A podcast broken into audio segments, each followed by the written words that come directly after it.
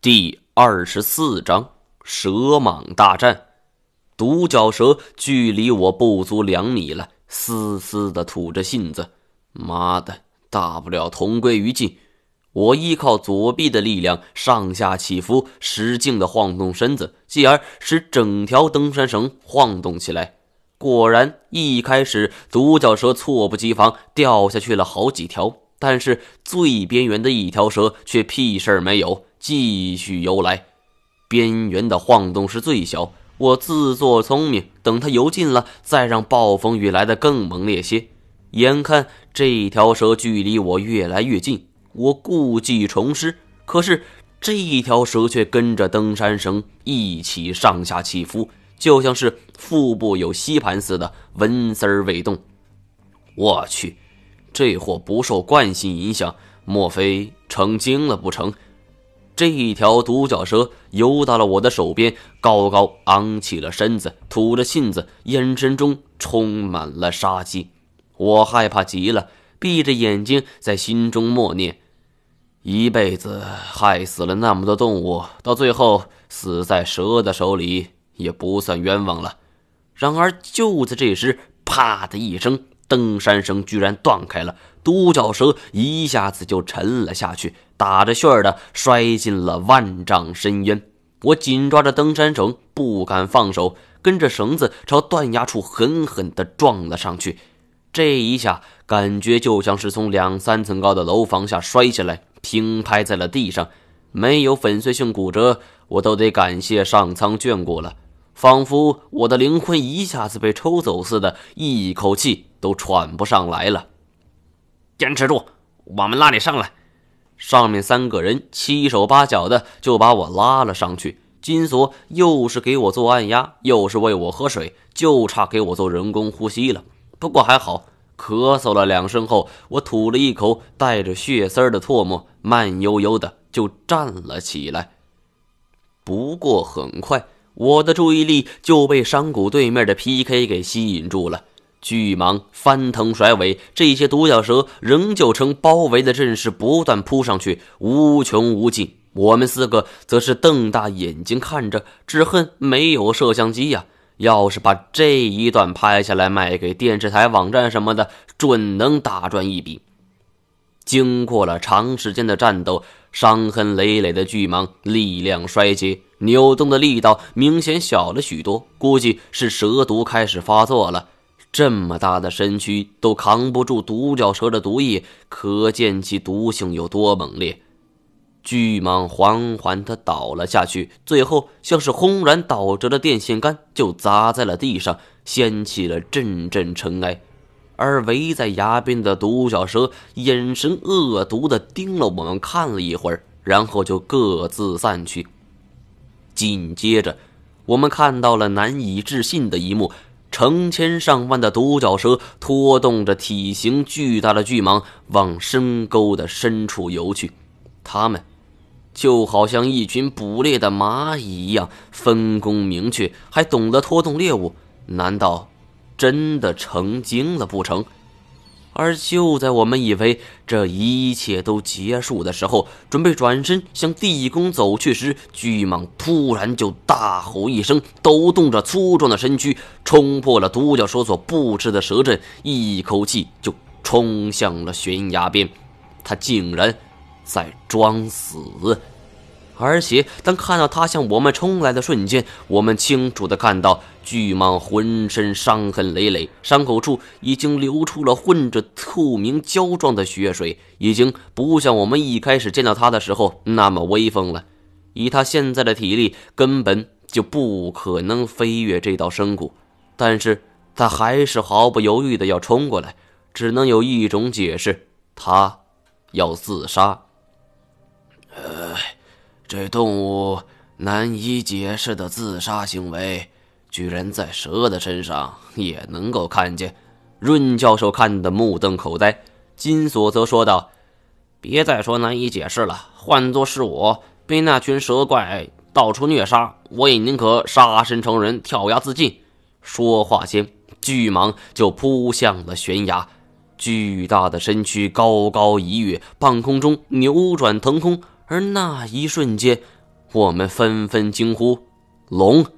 确实，这一瞬间的画面太像龙了。可是细一想，龙这种传说中的神物被蛇虐，这也太搞笑了吧！巨蟒扭曲着摔进了悬崖，但更令我们瞠目结舌的还在后边。巨蟒还未完全消失在黑暗中的时候，独角蛇就纷纷出动，竟然全都奋不顾身的扑向了深谷之中。我操！这些蛇是吃货吗？为了吃的命都不要了！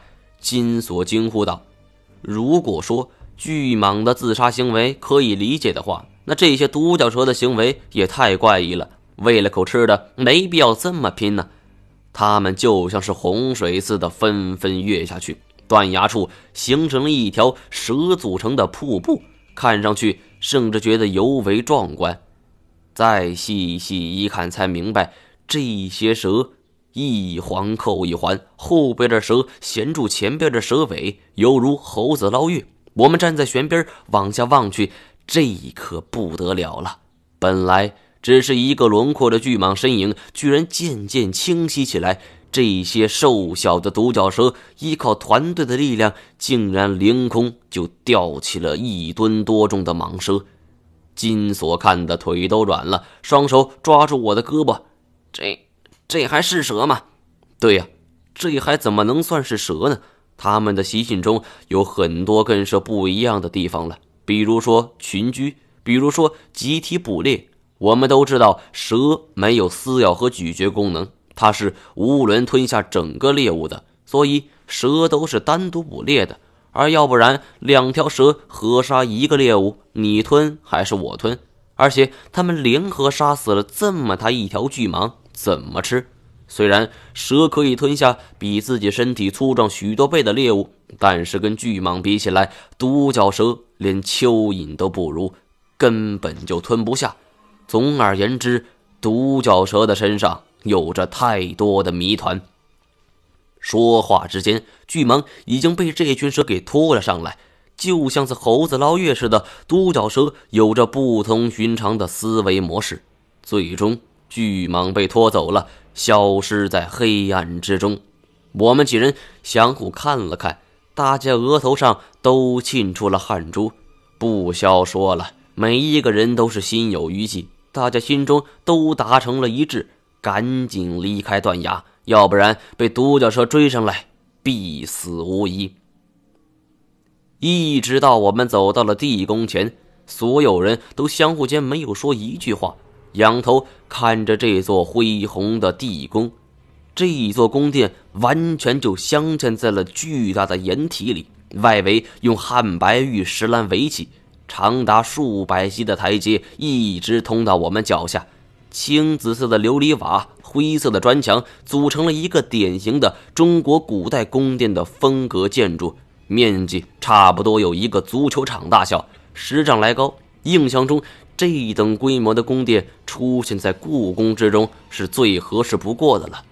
不过不知道为什么，看着这座建筑被漆成了黑色，门板上的柳钉全都是拳头大小的黑色门钉，而且这座大门的左右门档上各挂着一盏青皮灯笼，看不清楚是什么材质的，但是以青皮为灯笼罩，令人很难理解。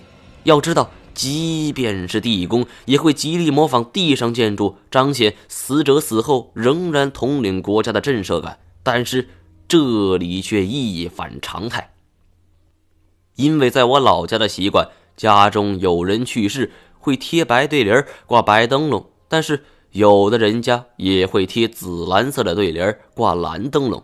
而眼前这一座建筑给我的感觉。一改北方园林金瓦红墙的风格，使用这种色调，让我从心里就产生一种抗拒感，说不出的很不舒服。而饶是如此，金锁还是很兴奋的一路小跑，不一会儿就落下了我们很长一段距离。润教授驻足观望了一会儿后，也拾级而上，向雄紧随其后。我犹豫了片刻。回头望了望黑暗之中，其实什么都看不到。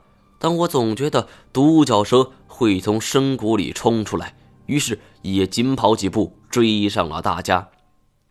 汉白玉的台阶修砌得很别致，上边还雕刻着大量的浮雕，祥云明月，朝阳大海，有阴刻有阳刻。我心里默算了，发现单数的台阶采用了阳刻的手法，双数的台阶则是阴刻。雕刻的内容详细却不显夯杂，也从侧面反映出了八百媳妇的雕刻技艺不简单。一直走到了台阶最上边，来到了那扇大门前。金锁满脸笑意：“啊，终于呀，历经九九八十一难，终成正果，难怪我会折回来呢。天意呀，是老天爷要让我发这一笔横财呀！”说罢，他就要伸手推门。有情况！一向不说话的向兄突然就。吐出了这三个字，我们都警觉起来。金锁吓得更是连忙缩手，拔出匕首，像是什么恐怖的东西会突然从里边冲出来似的。而我却发现向雄的眼睛死死地盯着旁边，顺着他的目光看过去，我发现古建筑左手的汉白玉石栏静卧着一具死尸，尸体躺在这里应该已经很久了。已经彻底风干，从身上的服饰来看，像是一个中年男人。不过容貌早已扭曲，看不出来原有的相貌了。自从来到这个鬼地方后，我经历了太多的生死，神经早就变得麻木了。我走上前去，手电光打开，翻动着干尸的衣兜。金锁则在旁边寒碜我：“我去，不至于吧？”死了你都不放过，少废话！我是看看有没有什么线索。我跟他们的目的不一样。这个人既然能够走到这个地方，肯定不简单。说不定他身上会有我想知道的线索呢。我从这具干尸的身上翻出来一个钱包，打开一看，里边全都是第三版人民币，大概有四百多块，还有几张银行卡和一些证件。而我拿出证件一看，耳边如同响起了晴天霹雳。证件上边清清楚楚的印着一个名字：润显江。